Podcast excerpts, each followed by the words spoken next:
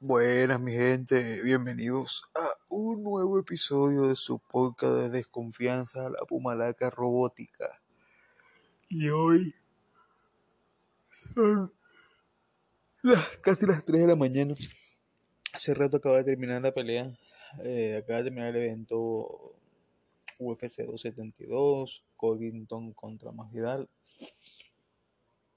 Eh, fue un evento bastante interesante, la verdad, siendo sincero, parte de las preliminares no las vi, eh, pero sí vi todas las principales.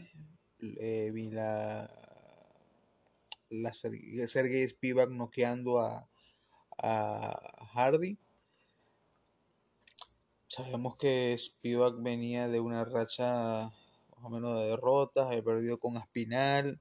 Hardy viene de tres derrotas con Tuivasa. Ahora de Spivak. Y la anterior no recuerdo con quién fue, pero bueno, eh, no sé qué ir a hacer Dana White. No sé si van a cortar, si van a, a dejar que continúe, no sé. Pero está mal rankeado en la división ahora. Eh, luego tuvimos, tuvimos la pelea Bryce Mitchell también contra Barbosa. Eh, Barbosa sabemos que es uno de los strikers más peligrosos de toda la historia de UFC. Tiene un golpe muy bueno, un- unas low kick brutales, patea brutal también. Tiene, tiene de los knockouts más espectaculares en las artes marciales mixtas y UFC en general también. eh, Perdón, en UFC y en las artes marciales mixtas en general.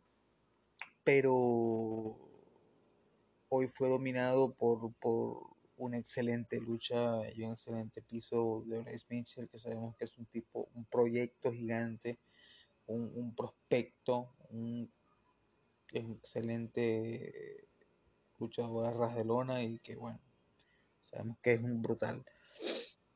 Tuvimos el, el redebut, podríamos decir, o, el, o la- o la- el regreso, el eh, Kevin Holland llegando a, a los welter, peleando con Alex Oliveira. Disculpen que son las, como dije, son las 3 de la mañana, pero quería hablar de esto por pronto sí. Eh, Kevin Holland eh, dio una buena presentación contra Alex Oliveira, lo noqueó. Y sabemos que Holland es un tipo explosivo, llamativo, que, que sus peleas son muy buenas. Nos gusta verlo pelear. Le han agarrado ya en, en los medianos, le han agarrado el, el, tino, utilizando otros peleadores un peso superior, peleadores como Vettori, como Derek Brunson, que él no podía dominar. Y era muy pequeño o muy pequeño muscularmente, podríamos decir, para la división.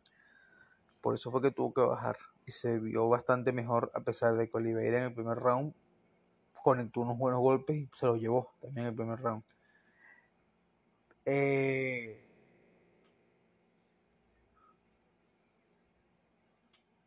en de Moicano contra Dos Años, yo iba a Moicano, pero Dos Años tuvo un muy buena, una muy buena presentación, un piso excelente, lo llevó al piso, eh, supo golpear cuando, cuando tenía que golpear, en arriba también golpeó bien, a pesar de que en el último round se comió unos cuantos golpes, por, cuan- porque había bajado la, intensidad, se comió unos cuantos golpes a Moicano que la gente se emocionó, pero excelente presentación de, de Dos Anjos y sabemos que, que coño, es un ex campeón, es un tipo con, con jerarquía, un tipo que de verdad ah, este, es importante para las MMA. Ahora, hablando de la principal, teníamos la pelea de los enemigos que antes eran amigos. Masvidal contra Colby Covington. Como dije hace mucho tiempo, yo veía a Covington ganando y, as- y así fue. Una lucha muy superior, un peleador con un cardio mucho más alto, un peleador que no tiene mejor striking que, que Masvidal, pero es un striking bueno y sabe cuándo golpear, dónde golpear, cuándo ir a golpear y cuándo ir a hacer un derribo. Y a, a partir de la lucha y a partir de todo eso fue que se llevó la, la pelea.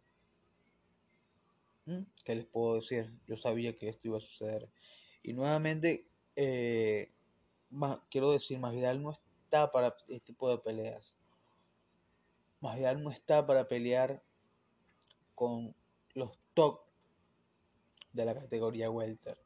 Masvidal no puede pelear contra un Kamaru Usman, no puede pelear contra un Kobe Covington, no puede pelear contra un Gilbert Burns, no puede pelear contra un Vicente Luque, no puede pelear para nada con un Chimaet. Eh, pelear con un Stephen Thompson porque sabemos que Stephen Thompson es un estilista y todo eso, pero es striker. No sé si bien podría pelear contra un Belal Muhammad, no sé, no creo la verdad. Muhammad también juega mucho en el piso.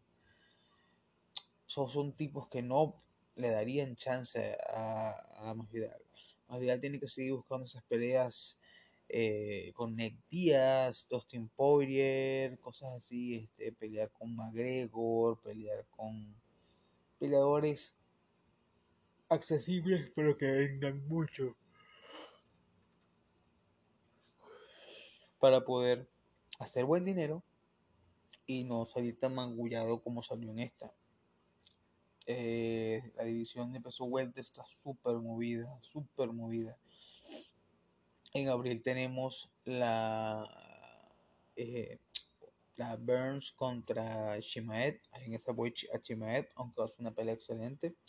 Por ahí tenemos también, no en abril, pero por ahí en los siguientes meses vamos a tener a, a Usman defendiendo contra Leon Edwards. Por ahí me voy con Usman.